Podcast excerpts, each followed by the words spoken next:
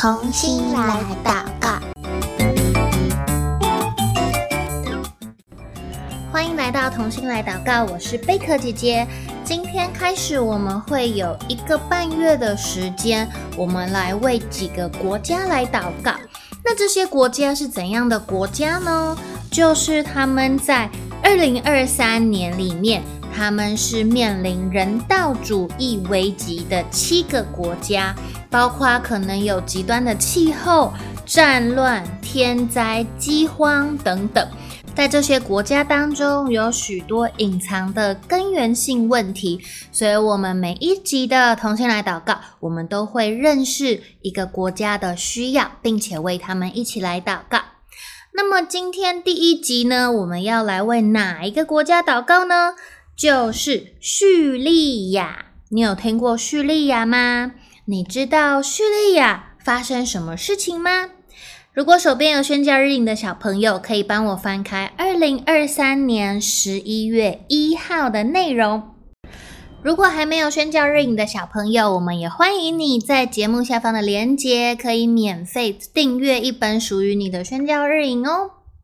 好，那我们就要先来认识叙利亚。这个地方在叙利亚有长达十二年的内战，因为他们的战争导致这些文明古都曾经很辉煌的这些古都都变成一片废墟，而现在呢，叙利亚成了全世界难民当中。最多难民来源的国家，就是世界上有很多的难民，可是有很多的难民都是从哪里来的？就是这个叙利亚。今天我们要来听一听在叙利亚的一个小小的故事。有一位叙利亚的妈妈，她叫做阿斯亚，她是一个流离失所、没有地方住的一个妈妈。她带着她的小孩，跟十二个人挤在叙利亚北部阿勒颇的一个帐篷里面。你想想看，一个帐篷，你有没有住过帐篷？帐篷其实没有到那么大，对不对？一个帐篷里面要挤十二个人，其实非常的。拥挤，很不舒服，而且大家生活在一起也不一定都是同一家人。其实生活也没有隐私，不像我们在家里面可能有自己的房间，或者是跟哥哥姐姐、弟弟妹妹一个房间。有的人也可能跟爸爸妈妈一个房间，我们有自己家的一个空间。但是在叙利亚这些发生战争的地方，他们没有属于自己的家，属于自己的房子。更不用说属于自己的房间了。他们除了要跟十二个人这么多人挤在帐篷之外，他们的附近有人道组织的救援，有人提供帮助，提供生活上面需要的物品，还有需要的食物给他们。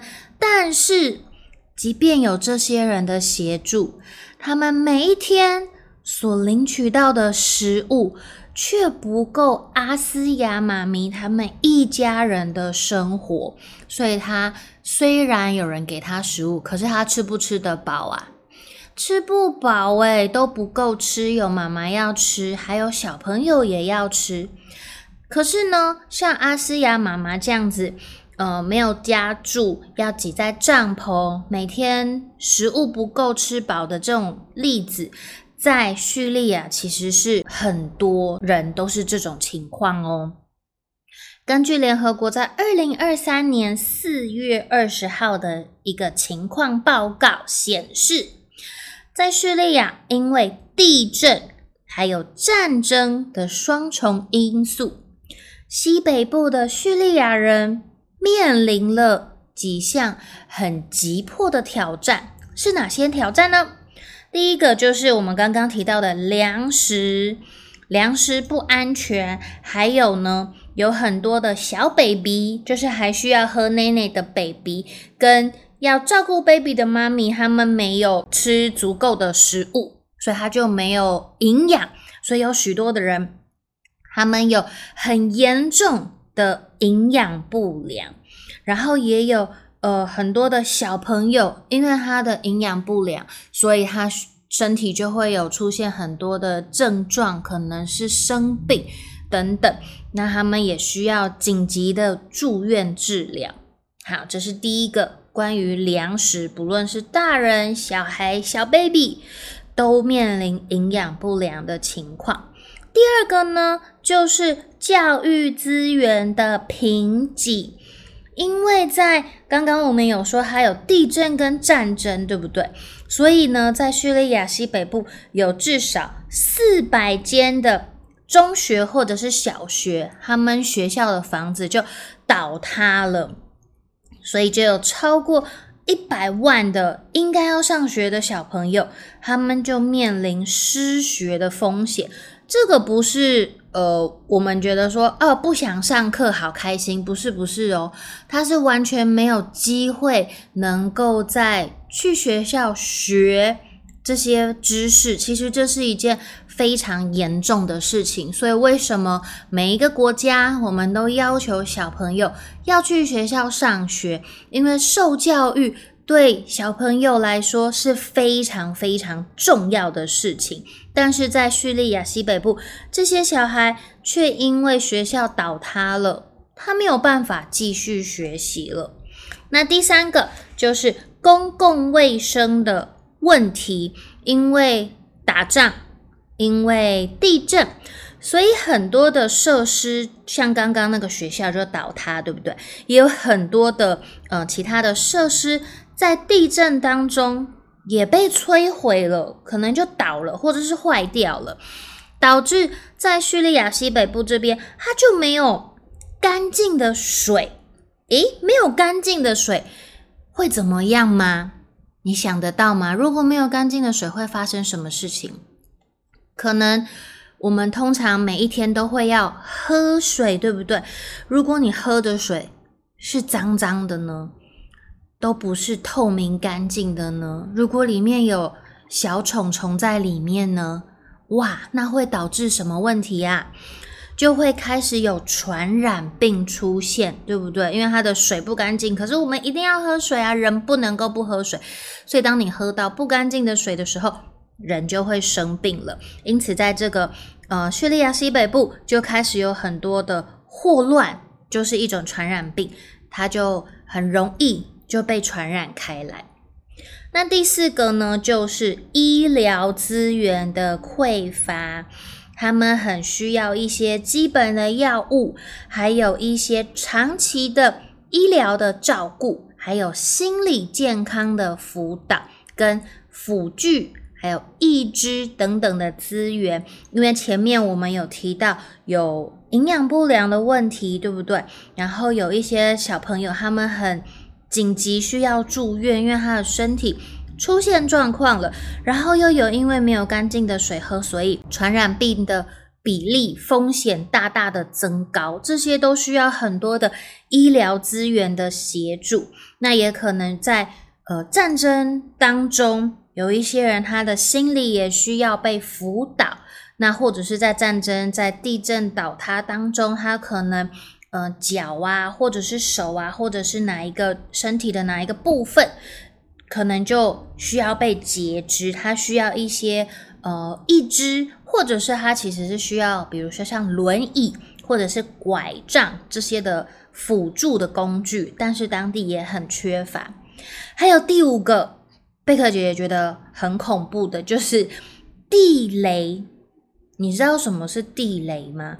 地雷就是有点像是埋藏在呃地底下的炸弹，就你如果踩到它，它就会爆炸，所以很恐怖。你想想看啊，如果假设台湾现在也有很多地雷的话，就是你可能走路上学不小心走走走，砰就爆炸了，是不是很可怕？而且你不知道那些地雷在哪里。因为它都被埋起来，所以你用肉眼看，看这个地板其实是看不太出来的，所以非常非常的危险。如果不小心踩到地雷，有可能因为你被炸到，可能腿就断掉了，或者是它就需要被截肢。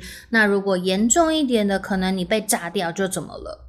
嗯，就死翘翘了。所以呢，地雷要把它清除干净是一件非常重要而且也很紧急的事情。叙利亚这边它常常发生地震嘛，所以呢，这些地雷的位置就会跟原本他们知道的位置会不太一样。以前他们有一个地雷的分布图可以参考，但是因为地震太频繁了，所以那些图已经不准了，不准确了，所以呢，需要政府有智慧来。呃，协助当地的居民跟找到合适的人，来把叙利亚这边的地雷清除，让所有的人能够生活在一个安全的环境里面。在叙利亚，大概有七十三万的人，他就是生活在这个随时有可能爆炸的风险当中。这种生活我们很难想象，对不对？就是你每天走出去，不知道什么时候，可能是你踩到，可能是旁边的人踩到。地雷它就会爆炸。那么，呃，除了刚刚我们说到的这些，其实有很多的国家愿意提供人道的协助，但是他们的这些救援其实也是。呃，不太容易的，没有办法顺利的进行，因为在这边也有很多极端的气候造成的问题。比如说，他在今年二零二三年的三月，就有一个晚上突然下了一个暴雨，结果暴雨过后呢，这边数百个营地跟帐篷全部。就被洪水淹没了，所以可能救援的人组织他们去到那边，好不容易有了一个营地，有帐篷，把物资都放在这里，但是因为极端的气候，可能是暴雨，可能是呃其他的天然灾害，导致这些东西没有办法送到需要的人手上，所以我们今天要一起来为叙利亚来祷告。他的生活环境跟我们生活的环境有非常大的差别，我们可能很难真正的体会他们这样子的生活是什么样子。但是透过每一次的宣教日影，我们都稍微多一点点的认识。那如果你有兴趣的小朋友，你也可以请爸爸妈妈带着你，我们一起上网。找一些关于叙利亚的资料，那你可以更深入的为叙利亚来祷告哦。那接下来我们就要一起来为我们刚刚所听到的叙利亚西北部的人来祷告。那贝克姐姐邀请你可以把眼睛闭起来，等一下贝克姐姐祷告一句，邀请你跟着我一起祷告一句：亲爱的天父，愿你的慈爱。和怜悯显明在叙利亚西北部，因为地震还有战争，让叙利亚的人身心俱疲，求你赐下。足够的食物、干净的水，还有医疗资源，也让政府能有效的清除地雷，重新建设。求助差派。有专业背景的宣教士进入叙利亚西北部，成为他们的帮助。谢谢主耶稣，听我的祷告，奉主耶稣基督的名求。阿门。如果你手边有宣教日印的小朋友，你可以看到在十一月一号的这一页，跟它左边的这页，你就可以稍微看到我们刚刚说，在这个地震、战争频繁的叙利亚，大概长的是什么样子。它的房子不像我们平常看到的很漂亮，然后有阳台、有装潢很漂亮的大门、有花园等等。你看到它的房子其实是很残破不堪的，很呃很多的那个砖啊瓦啊全部都掉下来。